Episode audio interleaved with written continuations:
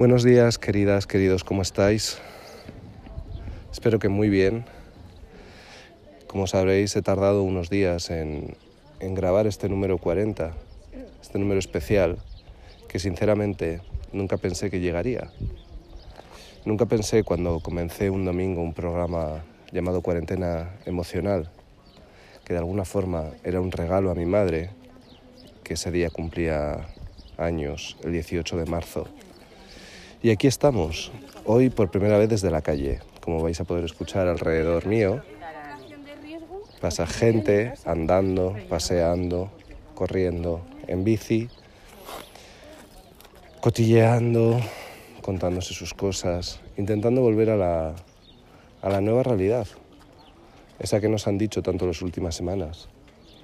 Intentando volver, volver a empezar, volver a empezar que es algo que hemos hecho todos varias veces en nuestra vida, seguramente, si os paráis a pensarlo. Más de una vez habéis vuelto a empezar. Quizás es la primera vez que nos piden reiniciar a todos a la vez. Pero estoy seguro que si, hacéis, si habéis hecho balance en estos días, no es la primera vez que volvéis a empezar en vuestra vida. Seguramente otras veces ha sido después de una ruptura, después de la pérdida de alguien o simplemente mudándote a otro país y decidiendo que, quieres volver a empezar. Ahora nos han dicho y nos lo han repetido que tenemos la oportunidad de volver a empezar todos juntos. Para muchos no es una oportunidad, para muchos es una obligación y para muchos no va a ser fácil. Pero en este número 40 he decidido que el tono, aunque os estoy hablando a través de una máscara, es de celebración. Tenemos mucho que celebrar y, así quiero que sea. Así que vamos a comenzar a celebrar, como no podía ser de otra forma, con una buena canción. Julio de 1981, Montreux, Suiza. Freddie Mercury, Brian May, Roger Taylor, John Deacon y por supuesto David Bowie grababan Under Pressure para el disco de Queen of Space editado en 1982. Se convertiría desde ese momento en uno de los grandes éxitos de la banda Queen y por supuesto de mi querido, idolatrado y admirado David Bowie. Una canción que además de tener uno de los considerados mejores bajos de la historia, incluso leído el mejor bajo de la historia, ha sido sampleada, versionada y hecho covers por, por infinidad de grupos. sobre todo es una canción que, que se me ocurría hoy, andando por la calle, y es una canción que, que, fijaros, en 1981 decía algo así. Es el terror de saber de qué se trata este mundo, viendo algunos buenos amigos gritando déjame salir, Orando en la mañana me lleva más alto. Presión en las personas. Mm, dando vueltas, pateando mis sesos por el suelo. Estos son los días que nunca llueve, pero se vierte. Es el terror de saber de qué se trata el mundo. La locura se ríe, bajo presión estamos mmm, rompiendo. ¿No podemos darnos una oportunidad más? ¿Por qué no podemos darle al amor una oportunidad más? ¿Por qué no podemos dar amor? Dar amor, dar amor, dar amor, dar amor, dar amor, dar amor. ¿Por qué el amor es una palabra tan pasada de moda?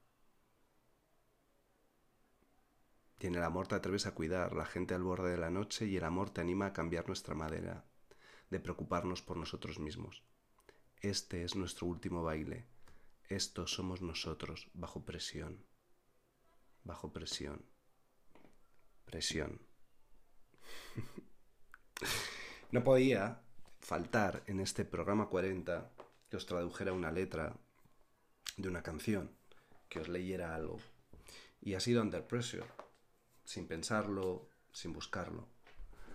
Pero fijaros, ¿no? Al final, eh, en, estos, en los 39 programas anteriores, os he hablado de los campos, os he hablado incluso del síndrome de la cabaña, de no querer volver a salir, os he hablado de las, del significado de despedirse de alguien con el que hemos estado compartiendo o incluso de las despedidas de todos los que hemos perdido.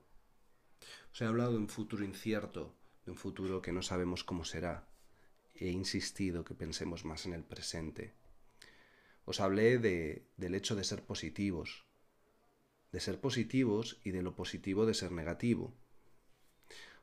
Hablamos de la vida, de los nacimientos, de los cumpleaños, de los hijos, de qué era ser hijo y de qué era ser madre. De no dejar de buscar, de tener miedo a un monstruo que hay fuera, pero de, de, de, pensar en salir, de cómo sería mirarnos de nuevo, de cómo serían las miradas, de cómo serían las sonrisas tras una máscara. Hablé de los lunes, hablé de los nuevos lunes, hablé de, las tradiciones de la Semana Santa, de, de las tradiciones que se pueden cambiar y de las que no, de la decencia de nuestros vecinos, de la decencia de nosotros mismos y de lo indecentes de esos que están dejando guantes, de esos que están tirando mascarillas en el suelo. Hablamos de comida, de torrijas, de vermut, de cocinar, de no dejar de cocinar, de cocinar para alguien, de valorar cuando nos cocinan. Os hablé de caminantes, os hablé de vosotros mientras paseabais, os hablé de cine, os hablé de Jack Lemmon, os hablé de Billy Wilder, os hablé de Francia, de Truffaut, de imaginar, de la importancia de imaginar, de viajar con la imaginación, de ser conscientes, de bailar, de no sentir culpabilidad al bailar, de la necesidad de volver a bailar. Os hablé, por supuesto, de Japón, os he hablado tanto de Japón, de, de hacer acrobacias, de la primavera que había llegado, de la naturaleza, siempre de la naturaleza. Hablé de la, de, de la importancia de aplaudir, incluso de la importancia ahora de no aplaudir, de las heridas, del tiempo, del tiempo que se necesita para que se curen, de los rastros, del silencio, del nuevo silencio, de las calles vacías. Hablé del masaje, de querer ser masajeado, pero también de la forma en la que uno se masajea a sí mismo, hablé de, la importancia de las pequeñas cosas, del café, de las distancias. Y hablé de mi madre, hablé de mi familia. Y sobre todo hablé de mí, intentando con eso hablar de vosotros. He intentado ser sincero en 40 programas, contaros mi día a día, lo que los franceses dicen un journal intime, un pequeño diario. En las últimas semanas se ha dilatado y ya no era mmm, algo cotidiano. Pero así ha sido nuestra cuarentena. Así está siendo. Aún seguirá siendo así. Sobre todo pensaba en 40. En 40. ¿Qué número, verdad? Cuando cumples 40, has oído hablar de la crisis de los 40. ¡Wow! Es como una barrera, es algo a, a donde piensas que no vas a llegar y que da bastante miedo. Curiosamente, yo cuando cumplí 40, lo recuerdo perfectamente, ni fue tan especial como pensaba, ni fue tan aterrador como, como, no sé, yo le tenía miedo, porque soy una persona nostálgica y, y que el paso del tiempo ciertamente me asusta un poco y creo que por ello Toda mi vida he intentado plasmar en imágenes ese paso del tiempo, esas cosas cotidianas. Curiosamente, cuando cumplí esa edad, no hace nada, me harté de decirlo. Para mi sorpresa, trajo muchas cosas muy positivas, muy positivas.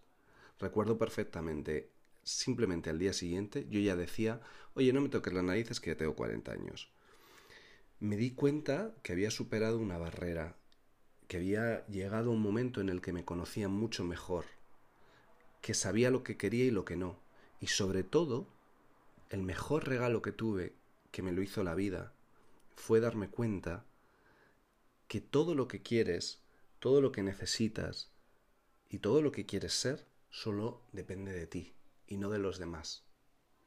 Que la suerte, que el lugar donde hayas nacido, que la gente que te rodea va a influir en ello, pero que solo tú puedes llegar a ser quien quieres ser.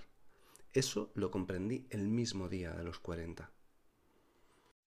Y si hay algo que he compartido con vosotros y lo que os he hablado con creo que pasión, ha sido de la música y de los músicos que más me han inspirado y que más me han ayudado a sobrellevar este momento, pero también muchos otros en mi vida.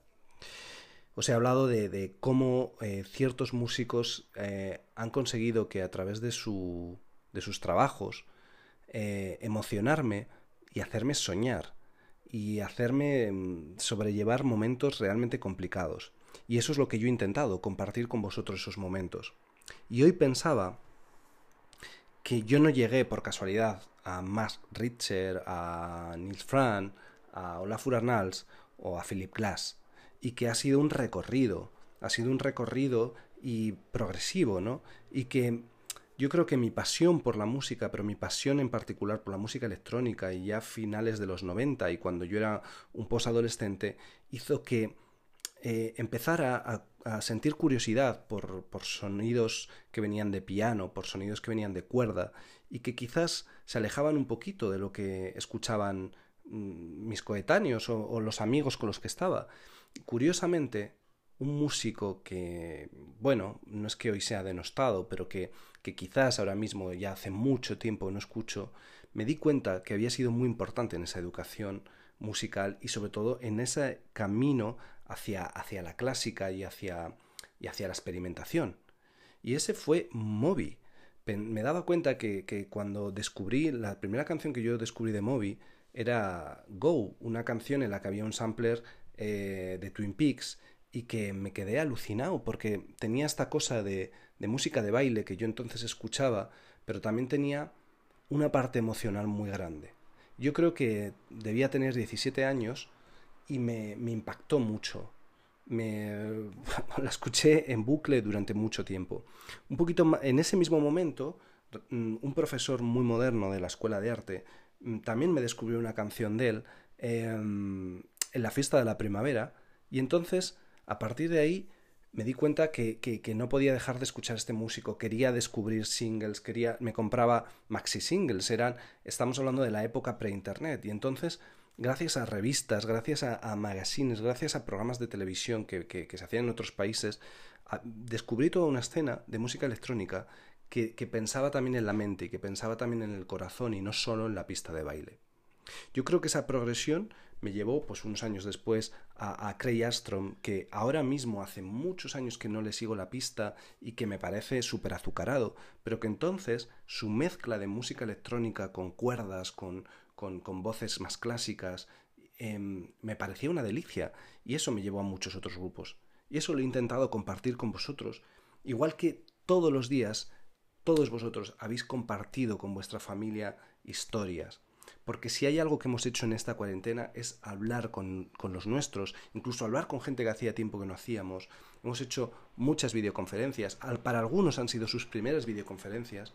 Hemos hecho videollamadas en familia, hemos hecho mm, aperitivos en videollamada y nunca habíamos hablado tanto con los nuestros, tantos mensajes hasta llegar a saturarnos. Pero eso ha sido parte fundamental para superar este momento y también ha sido parte fundamental de este programa, vosotros. Y, y vosotros hubo un momento en el que tuvisteis la voz y la habéis tenido siempre, siempre habéis estado ahí. Pero yo decidí tener unos invitados que podíais ser cualquiera de los que me escucháis y que de alguna forma hoy no podía mm, dejar de lado y que tenía que tener un punto especial.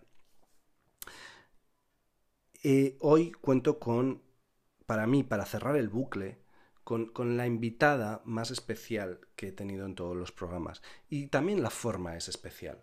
Espero que no me juzguéis por ello y que os quedéis con el fondo y con lo que hay dentro, y no tanto en la forma.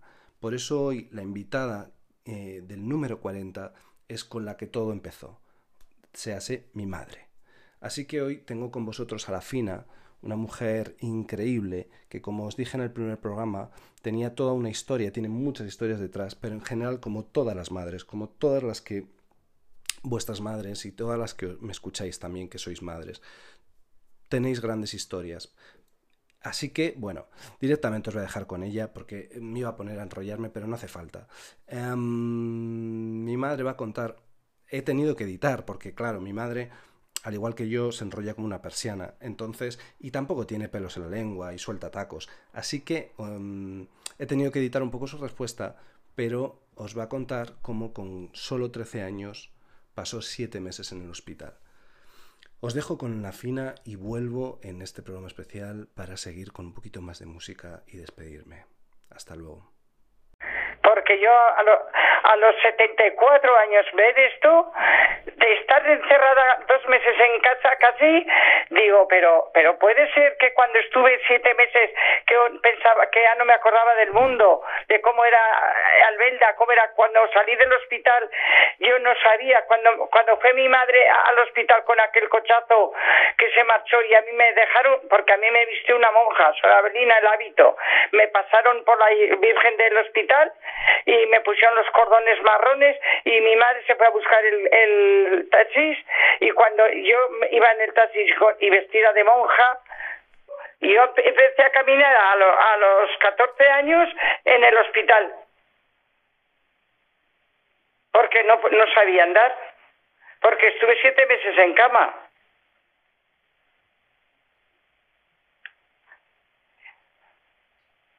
Ya no sé qué, contarte, porque pues te contaría pues que, que hubiese matado al médico y que no lo maté.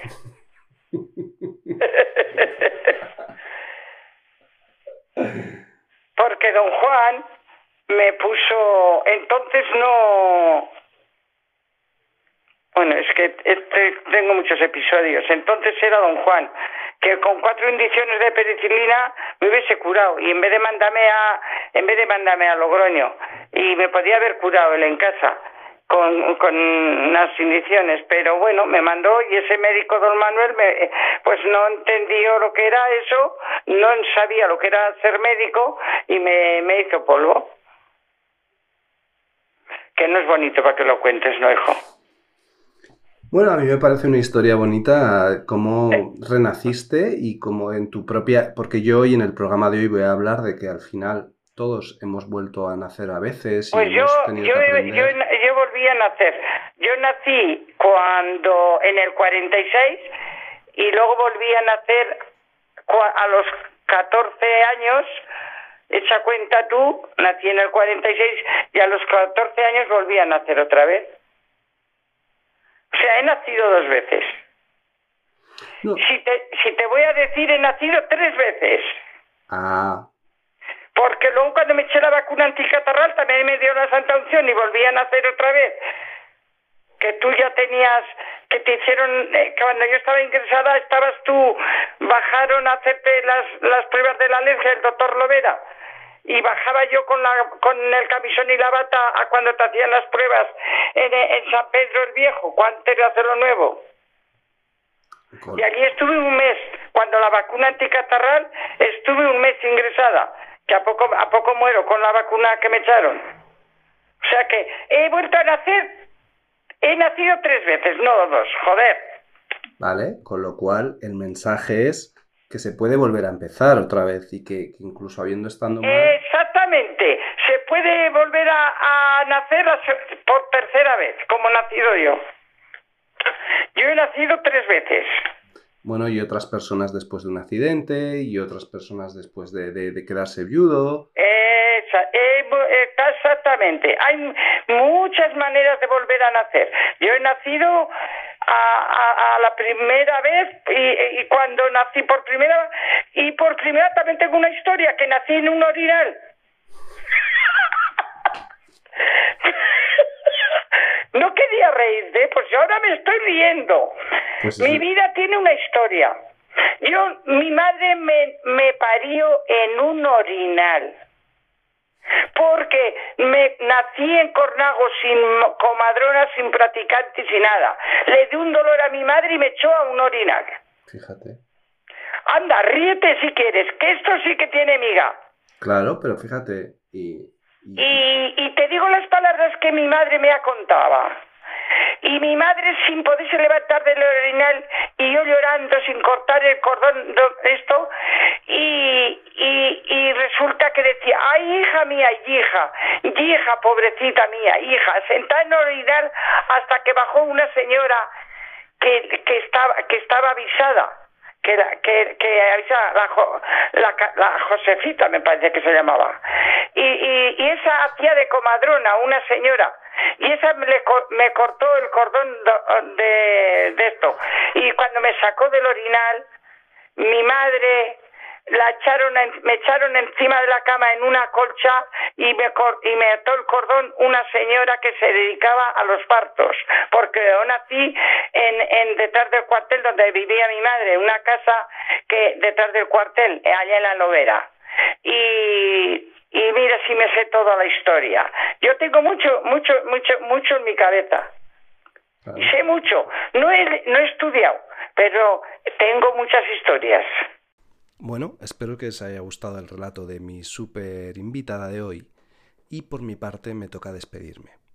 Como no me gustan las despedidas, no voy a decir adiós, ni mucho menos, sino un simple hasta luego. Igual es hasta luego es hasta la semana que viene, me gustaría que si tengo que volver, si decido volver, sea para seguir compartiendo música, para seguir compartiendo emociones y para seguir compartiendo momentos de vida, pero con otro trasfondo. Porque quizás el programa Cuarentena Emocional no ha mencionado muchas veces la palabra virus ni la palabra muerte, pero ha estado ahí, en el subconsciente estaba ahí, subterráneamente estaba ahí, igual que la política de la que he intentado no hablar, igual que de ciertos comportamientos de los que he intentado no hablar, estaban ahí. Por eso mi deseo para un futuro próximo será volverme a encontrar con vosotros, pero desde otra perspectiva, desde otro prisma, buscando simplemente haceros más llevadero el día, o quizás la semana, o quizás hablando de cine, o hablando de arte, o hablando de vino. Pero ojalá llegue muy pronto que no tengamos que hablar ni de máscaras, ni de guantes, ni de cómo o cuándo salir a la calle. En todo caso, ayer Xavier me decía que la vida era un regalo. Y efectivamente, si hay algo que he comprendido en estos 40 programas, es que somos muy afortunados, que hemos pasado un momento, mm, un tirón de orejas, que estamos pasando un momento complicado, pero que somos unos afortunados, porque hay muchísima, muchísima, muchísima gente en el mundo a la que todo esto que a nosotros nos ha vuelto tan locos y nos ha llevado por la calle de la amargura, les va a suponer realmente, bueno, no sé ni lo que les va a suponer, pero que somos unos afortunados lo tengo clarísimo, porque no nos ha faltado la comida, porque nos hemos quejado de estar en casa teniendo una casa, teniendo luz y teniendo incluso la capacidad de poder escuchar un programita y divertirnos con ello. Solo quiero dejaros con ese mensaje. Quiero mm, dejaros con el mensaje de agradecimiento. Yo por mi lado me siento muy agradecido, muy agradecido, porque además la vida me ha regalado el que hoy pueda tener una invitada que en el primer programa yo estaba aterrado de no poder tenerla. Y le voy a seguir pidiendo la vida poder tener a los seres queridos y seguir teniéndolos cerca. Por eso hoy celebro tanto el poder dejaros un mensaje positivo. Un domingo luminoso. Y si este domingo es luminoso, no lo es más que mi agradecimiento sobre todo a vosotros, que habéis sido, como decía Moby al principio de este programa, en esta oscuridad salvaje, habéis sido la luz que me ha guiado por el camino. Y como va a decir Moby, para acabar, os voy a llevar en el corazón, os llevo en el corazón a todos y espero que vosotros a mí. Nos vemos muy prontito. Os abrazo a todos.